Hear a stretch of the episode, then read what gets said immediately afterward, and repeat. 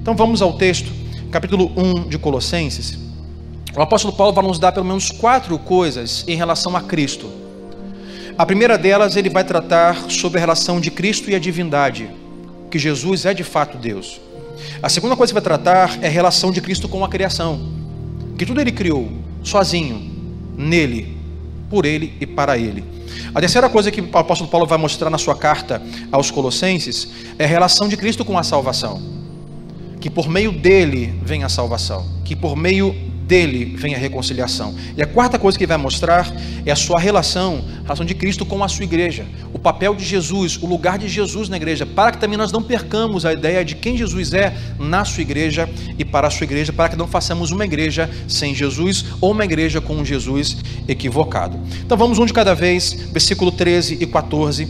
O apóstolo Paulo quer mostrar aí a relação, a palavra que eu muito vou usar hoje aqui, se você não conhecia, é a palavra preeminência a preeminência de Cristo em relação à obra da salvação. Versículo 13 e 14, o apóstolo Paulo vai dizer assim: Pois ele, aqui Jesus, nos resgatou do domínio das trevas e nos transportou para o reino do seu Filho amado, em quem temos a redenção, a saber, o perdão dos pecados. Quatro coisas Paulo vai dizer aqui sobre a relação de Cristo com a salvação, sobre a preeminência de Cristo na obra da salvação. A primeira delas, versículo 13, ele vai dizer que ele nos resgatou do domínio das trevas. O significado exato aqui de nos resgatou é nos libertar, nos livrar do perigo. Que perigo é esse? O perigo da condenação, o perigo do juízo eterno. O que Paulo diz é que ele quem nos resgata. Ah, nós não podemos nos resgatar, nós não podemos nos salvar, nós não poderíamos libertar a nós mesmos nós não poderíamos arrancar a culpa do pecado que estava sobre nós. E você observa que Paulo aqui emprega esse, esse verbo de uma forma do passado. Vai dizer, ele nos resgatou. Ou seja, isso já aconteceu, é uma obra consumada. Na cruz do Calvário, Cristo já nos resgatou. Nos resgatou de onde? Do império das trevas. A segunda coisa que ele diz, e nos transportou para o reino do seu filho amado. Paulo diz: Jesus não só nos libertou da culpa do pecado, algo que nós não poderíamos fazer por obra alguma, mas ele nos libertou e nos transportou, nos transladou, tirou-nos do reino das trevas e nos levou para o seu reino de luz. Paulo vai usar uma linguagem comum da época, aonde os povos quando guerreavam, eles tomavam uma cidade, venciam aquele povo e levavam para si os seus despojos, os seus bens, mas também as suas mulheres, os seus filhos, a sua cidade inteira. Quando você guerreava, invadia, derrotava uma cidade, você pegava tudo da cidade e levava para a sua cidade. Assim que é a leitura que o apóstolo Paulo está fazendo. Um exemplo, o próprio povo de Deus, quando é, é derrotado pelo povo, pela Síria, por exemplo. O povo de Deus está cativo aonde? Na Babilônia. O povo de Deus antes esteve cativo no Egito, porque houve uma batalha, uma guerra, e o vencedor levou todo o povo para a sua cidade. E Paulo diz que assim Cristo fez com a gente. Cristo fez no seu sangue na cruz do Calvário, Paulo está dizendo, o qual ele diz assim: Eu sou ministro desse evangelho. Que evangelho? De um Jesus que somente por meio dele nós somos libertos mas também o que ele faz na cruz é nos transportar de um reino de Satanás, de morte, de perdição. Ele não só nos liberta e nos manda embora, mas nos traz para o seu reino, para o seu reino de luz. Cristo nos arranca, numa linguagem bíblica do Antigo Testamento, do salmista, da casa do valente. Cristo, ele nos tira do reino, domínio da escravidão e nos traz a libertação.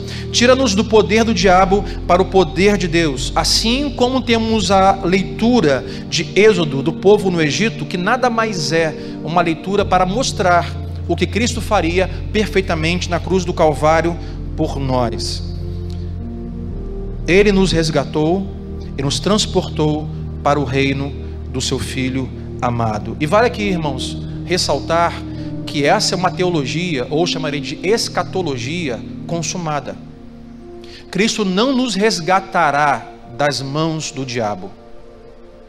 Se você crê, diga assim comigo: Cristo já nos resgatou das trevas para a sua luz. Só quem crê, diga amém. É fato consumado. É uma escatologia presente. Cristo já venceu a morte.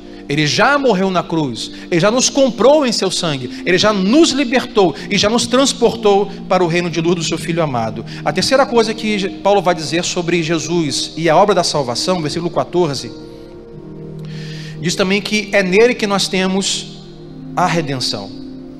A palavra que redenção que Paulo usa tem o significado de libertar o prisioneiro dessa a, a escravidão por meio de um pagamento, por meio de um resgate. Isso é redenção.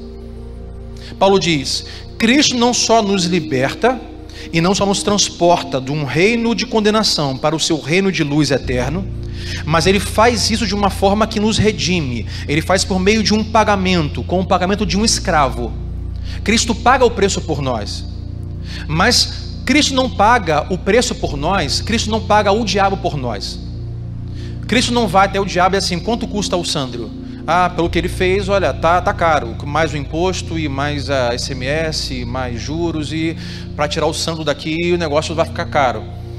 Jesus não negocia com o diabo, porque a nossa dívida não é com o diabo. A nossa dívida nunca foi com o diabo. Nós somos devedores do nosso Criador. É Deus quem nos cria. É Deus quem forma o homem. E é contra Deus que o homem se rebela. Quando Jesus na cruz nos redime e paga o preço por nós, um preço que é pago por um escravo, que é comprado, a Bíblia vai dizer o que Paulo quer dizer é que Jesus, ele paga o preço por nós ao Pai. Há um juízo de Deus, uma ira de Deus que está sobre nós por conta do nosso pecado. E Jesus na cruz do Calvário leva sobre si o meu preço, a minha culpa.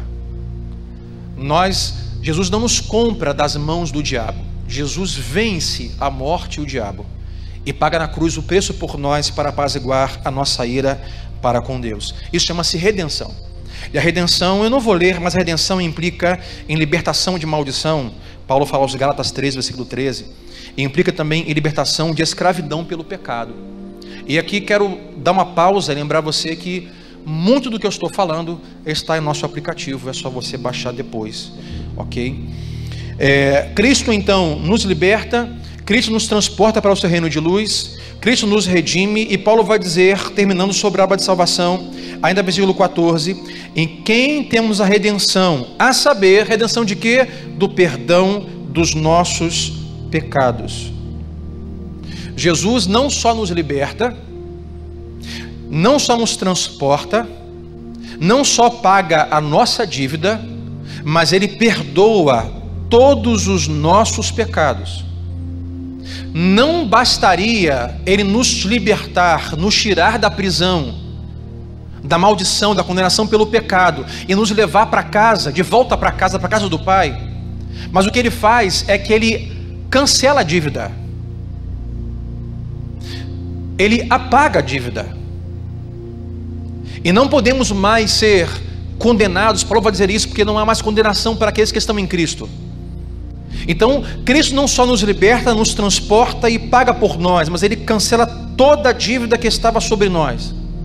Isso quer dizer que o diabo não pode encontrar mais nada em nossos arquivos para nos condenar. É importante saber disso.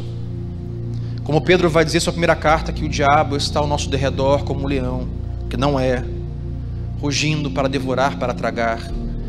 Uma das coisas fundamentais que o diabo está trabalhando no, na, na cabeça do ser humano com os sintomas, depressões, tristezas e suicídios, é principalmente trabalhando em relação a condenações. Aquilo vai dizer na sua mente assim: olha, você não merece, seu pai não te ama, sua mãe não te ama, você é o pior funcionário, você é isso, você é aquilo, olha o que você fez, ah, você não é perdoado, olha o passado que você tem. O diabo vai trabalhar de forma constante para nos julgar, para nos acusar. É importante saber que em Cristo, Paulo vai dizer, já não mais há condenação nenhuma para os que estão em Cristo. Isso não quer dizer que nós não vamos continuar pecando, somos pecadores e vamos errar constantemente. Mas o que Paulo diz é que não há mais ficha suja. Cristo perdoou os nossos pecados do passado, do presente e do futuro. O perdão do pecado quer dizer que a barreira que existia entre o pecador e o Deus Santo, como cantamos aqui, foi removido. Não há mais uma barreira que impeça os que estão em Cristo de um acesso livre ao Pai. E o dia que você pecar, e o dia que você entristecer Deus de fato com o seu pecado, e o dia que você errar, e o dia que você tropeçar, ainda assim saiba que você pode ter acesso livre, tem acesso livre a Deus e dizer: Pai, eu pequei, mas estou aqui, Senhor, em tua presença. E não há pecado que me separa de ti, não há condenação do diabo que me afasta de ti. Mas corra como fez o filho pródigo aos braços do pai e diga: Pai, eu errei, mas estou aqui. Sabe o que acontece? O pai nos recebe de braço aberto. Porque o que nos separava de Deus, Cristo já pagou na cruz do Calvário.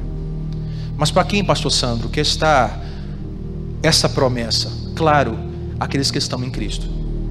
Portanto, se você é um daqueles que não estão em Cristo, você precisa correr para os braços de Cristo por conta da cruz do Calvário que nos perdoa. Então, Paulo vai dizer que Jesus não apenas simplesmente é alguém misericordioso, que ama, que é bom, alguém que tem compaixão do pobre, alguém que abraça o homossexual, alguém que abraça uma mulher samaritana, alguém que ama o pecador, não é mais do que isso. Paulo vai dizer que sobre a salvação, que ele diz aqui, é que não há outro caminho. Só Jesus redime. Só Jesus paga o preço. Só Jesus perdoa pecados. Só Jesus nos salva. Só em Jesus podemos ser transportados da condenação para a luz. Não há economia, política, ideologia, sociologia, psicologia, filosofia que nos faça isso. Só Jesus pode fazer isso.